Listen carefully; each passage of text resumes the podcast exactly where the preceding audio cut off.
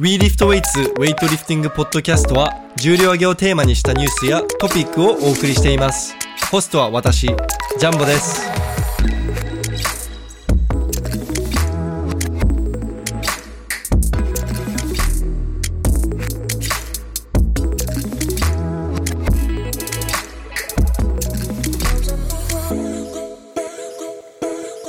はい、皆さんこんにちは。WeLiftWeights のジャンボです。で、まあ皆さんのツイッター見てる方はご存知かと思うんですけれども、今なんとウズベキスタンタシュケントにいます。はい、無事到着しました。まあ、今回のポッドキャストですけれども、まあ、まだ、えっと今現在4月15日なんですけれども、あのフックグリップの人が先に現地に到着してたんですけれども彼に彼の情報によるとまだトレーニングホールが開放されていない。でまああの試合試合のプラットフォームとかもまだあの工事中、まあ、セットアップ中らしいのでまあ正直今日撮影することはないんじゃないかな。まああるとしたら夜の方かなと思って今ちょっと暇になっちゃったので今一人でポッドキャストせっかくだし収録しようと思いました。はい。なんかこう一人だとやっぱ気まずいですね。まあ僕がいつもゲストとか石田マンを呼んでる理由ってこのこうやってね ポッドキャスト一人で 録音してると気まずいから。はい。でまああのアジア選手権あの17から、えー試合が始まって26日あたりまで、えー続くんですけれども可能な限り毎日、あの皆さんに最新の情報をアップデートするために、えーこう毎日あの何かしらもう短くてもいいからポッドキャスト収録して、えー投稿していきたいなと思ってます。はい、ちゃんと毎日あの収録した日に、えーアップロードするように頑張ります。まあ、今あの今回は撮影に専念したいっていうことでもう本当に撮影器具しか持ってきてないです。だからあの前回のポッドキャストでもしかしたら任天堂スイッチ持ってきてモンハンやるかもしれないって話をしたんですけれどもちょっとやっぱあの家にゲーム機置いてあると集中できないんで家っていうかホテル。なので置いてきました。僕偉い。うん。ですのでこの2週間たすら頑張ってコンテンツを撮って撮影して撮ってアップロードしての繰り返しになると思います、えー随時 Twitter と Instagram そして WeLiftWeights のホームページの方に、えー更新していきたいと思うので、えーぜひあのまだフォローされていない方は、えーフォローよろしくお願いします。はい。まあ、といっても今日のポッドキャストは、まあ、ウェイトリフティング的にはあまり喋る内容がないんですけれども、ちょっと僕、ウズベキスタンについてちょっと本当に驚いたのが、あの、本当に誰もコロナのことを気にしてないです。だから一応その入国規制として PCR 検査したえ陰性証明書がないと、えー10日間あ14日間隔離されちゃうよっていうのがあったんですけれどもなんか制約空港に誓約書があったんですね。その14日間その PCR 検査を受けてないから14日間隔離あの受け入れますみたいな誓約書があって、まあ、僕はその誓約書いらないんですけど PCR 検査を受けたんで。内容も本当に適当でなんかそもそもあんまりちゃんとチェックしてないしでおそらく PCR 検査なしで入った人もあの監視されることは絶対ないんだろうなって感じました。本当に空港空港着く前からもうタシュケント行きの飛行機乗った瞬間もほとんどの人がマスク着用していなかったしその飛行機も本当にめっちゃ密でその東京からドバイの飛行機はもう割とみんなしっかりマスクつけててであの少なくとも一席の間隔があったんですね。でももうぎっしり埋まっててタシケント行きの飛行機。いやもう本当にえ大丈夫なのって。なんか今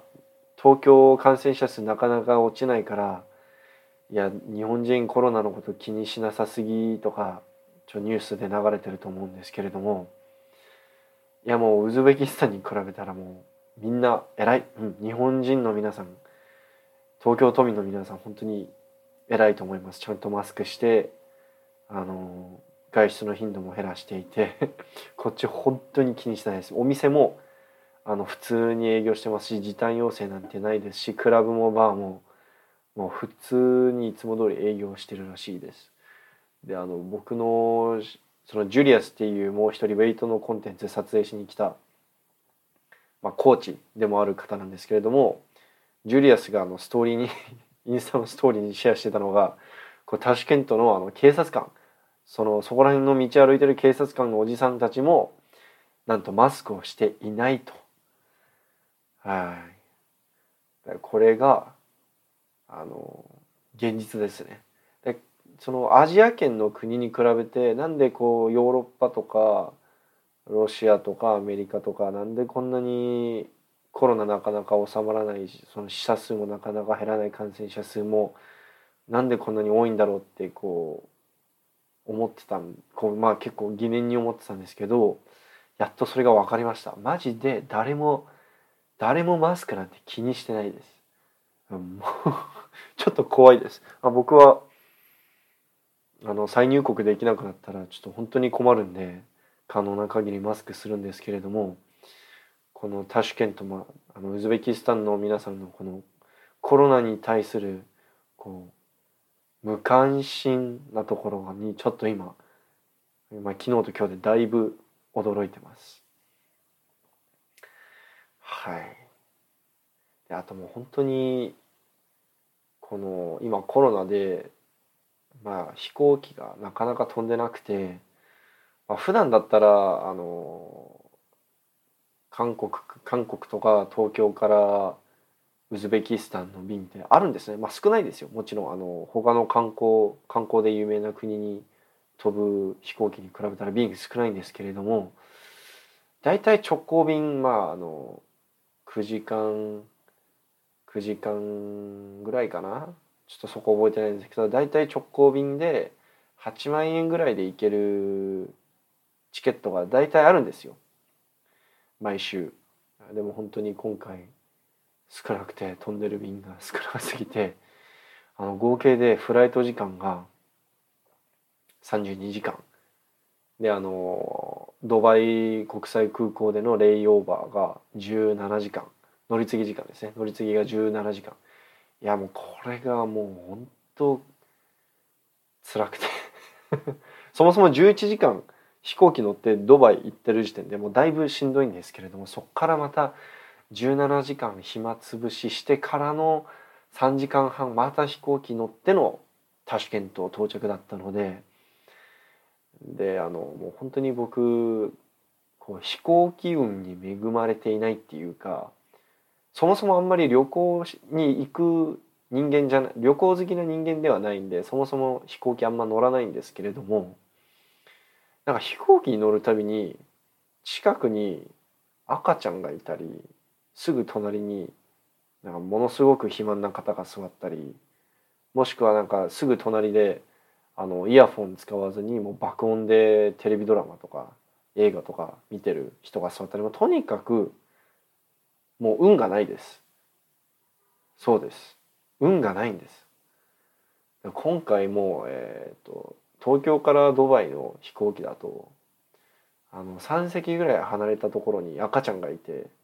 赤ちゃんもずっと泣いててでお母さんが何も泣いてるっていうか叫んでる。だから映画見ながらエンターテインメントを見ながらもうずっと叫んででお母さんが全く注意しないんですよね。注意もしないしなんかもう完全に子供のこと無視みたいな。注意しろよ注意してくれよってずっと思いながらなんかそれのせいでよく眠れませんでした。はい、でドバイ着いてからあのなんかドバイ空港から出たらまたあの PCR 検査を受けたり隔離しなきゃいけないのかなって思って本当は出るつもりなかったんですけれどもなんか4月からまたなんか入国のルールが変わってなんか空港から出ても OK になっていてあせっかく17時間もあるんだしドバイ空港から出てドバイ周辺ちょっとちょっとだけ観光しちゃおうかなって思ったんですけれどもちょっと東京からドバイ行く時ちょっと寒かったんで僕長袖長ズボン履いて飛行機乗ったんですね。で普通に荷物それ以外の荷物は着替えとか入ってる荷物は預けるじゃないですか。だから長袖長ズボンのままドバイ空港から外出たらめっちゃ暑くて なんでこんな暑いのって思って調べてみたら38度きはい38度ですよ。今日は39度ぐらいあったのかなドバイ。もう本当に暑い。僕で暑いの本当に苦手ですし。38度の中で観光長袖長ズボンで観光なんて俺対やりたくないって思って空港から出た30秒後にまたあのチェックインしました。だからあのチェックインの人にめっちゃ怪しまれて「お前なんでさっき出てったのにもう帰ってきてるんだ」みたいな。ちょっとはい。なんかすんげえ時間の無駄でした。なんか最初からどっかラウンジとか入って寝とけばよかったって思って。はあ。あでそのちょっともうなんかもうずっと 飛行機の悪口飛行機のなんかクレームしか言ってないんですけどさっきから。でタシケント行きの飛行機乗ったらもう真横真横ですよ。4歳児34歳児ぐらいのクソガキが乗っててなんかただのクソガキじゃなくてもうクソクソ肥満なガキでなんかすんごい僕の方に寄っかかってきてで子供ってじっとしてられないじゃないですか常に何か動いてるじゃないですかだから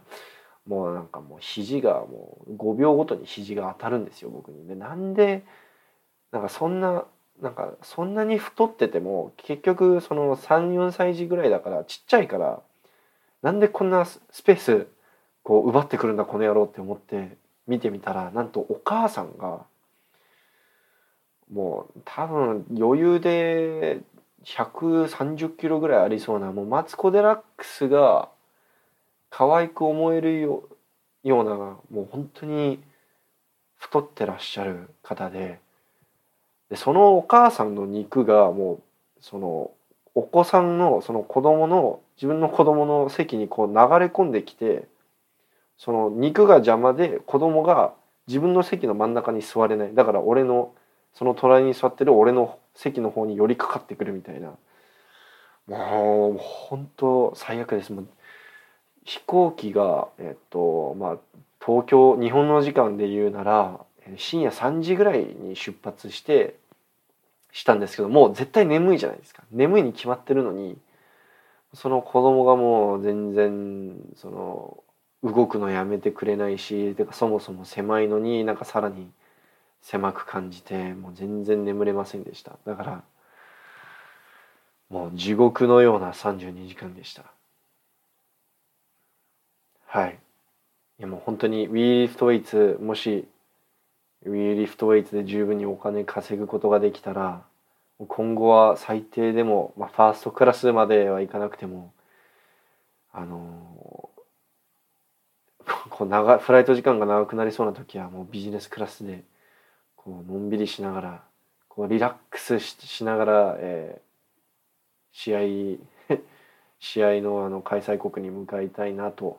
思いました。はい。まあモチベーションがちょっと変ですけど w リフトいつもっと頑張んなきゃとすげえ思うような2日間でした。32時間ですよ。32時間ずっと移動ですよ。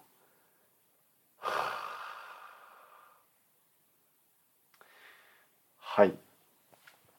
まあそんな感じでまあウェイトリフティングポッドキャストですし少しウェイトリフティングの話しましょうか。えっ、ー、とまああの試合が、えっと、今スケジュール引っ張り出していきますね。少々お待ちください。石田マン石田マンこのポッドキャストを聞いてくれてるのかな？石田マンあのこのポッドキャスト聞いてたら後で俺に DM 送ってね。はい。じゃあえっと今スケジュールを見てるんですけど実際に試合があ失礼いたしました。実際に試合開催されるのは18日、えっと、日曜日からですね。えっ、とまあ、一番最初の試合あの女子女子の45キロ級、えー、B セッションが、えー、4月18日朝10時、えっと、こっちが、えっと、4時間、えっと、日本のあの日本より遅れているので、まあ、日本時間だと、えー、午後の2時スタートですね。まあそっからまあ僕は今回 B セッションあのアジア選手権はあんまり興味がないので撮影はほとんどすることはないと思います B セッション中はおそらくあのトレーニングホールの方に行ってあの練習してる選手の撮影をしようかなと思ってますはい。で糸数さんが、えー、糸数選手が出るのがえ、ー、とそうですね。月曜日、えー、4月19日61キロ級男子が、えーと、糸川選手は A セッションなので夜の8時。あちょっと遅いですね。日本だとちょうど12時になると思うんで、まあ、ちょっと遅いですけれども、まあ、そっからそっからあの日本の男子チームの人が活躍し始める感じですね。あと女性の選手だとえー、っとですね少々お待ちください。女性の選手ですとねちょっと今パッとパッと出てこない申し訳ないです。と40えっとそうですね女性だと49キロ級がえー、三宅選手と,、えーと、柳田選手なんですけれども、えーと、これは、え、試合が一番最初の試合日本人選手が活躍日本人女子選手が活躍する一番最初の試合は、えーと、日曜日、えー、4月18日日曜日の、えー、夜のまあ、日本時間で夜の12時ですね、えっと、49キロ級 A セッション。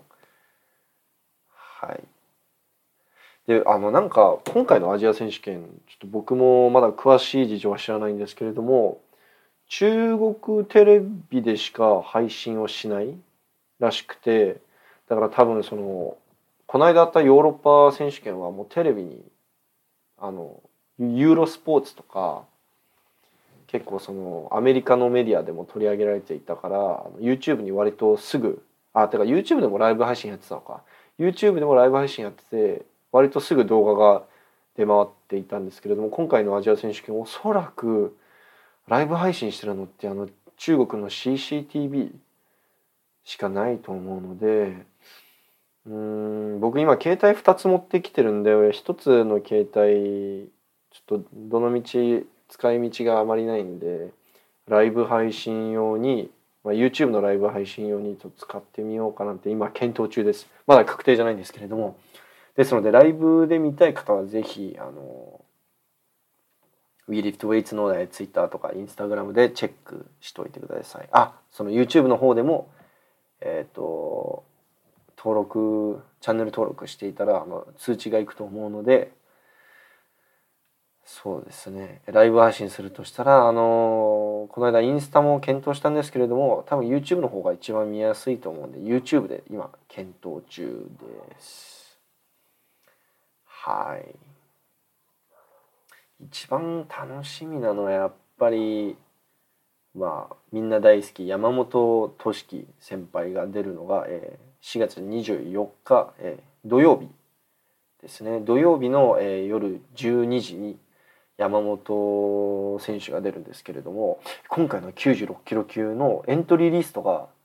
そのリークされていてすごいことになりそうなんですよ。ちょっと待ってください今出しますね。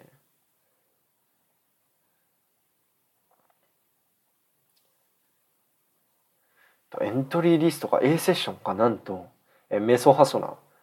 そあのモラディチェン・ポージェン、まあ、台台湾のチェン・ポージェンティエンタオティエンフーション、ね、レザデーダ山本俊樹、まあ、これがあの最終的なに確定したあのエントリーリストなのかどうかまだ知らないんですけれどもこれチェンポージェン選手台湾で確かなんか去年175キロぐらいスナッチしていたんで、まあ、結構強いです。まあ、あとそのティエンタオ選手以外にも中国からティエン・フーシュアンっていう選手が出るんですけどこの選手も、えーと、練習で180の220ぐらいはやっている選手なんでかなり今回96キロ級層が厚いですね。でレザ・デーダー選手も、えー、この選手は2019年世界選手権で102キロ級で出て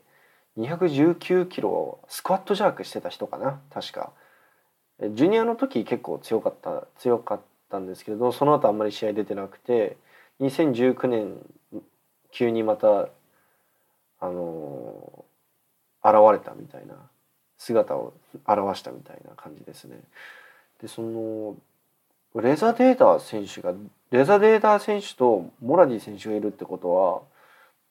あのロスタミ選手はおそらく出ないってことになるのかな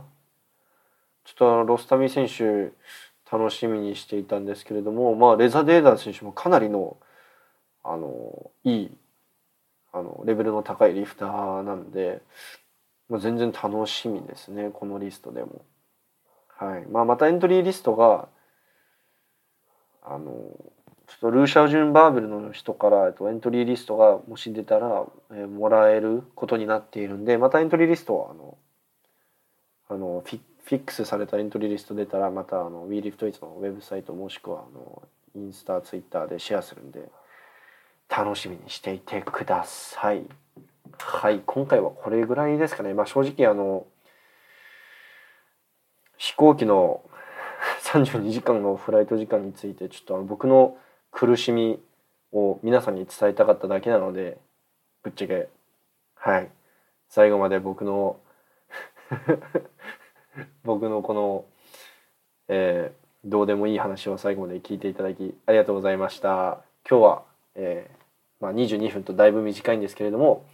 まあこれぐらいの長さでいいかなこれぐらいの長さであの毎日あのアジア選手権のあのレポートをできればいいかなと思っています。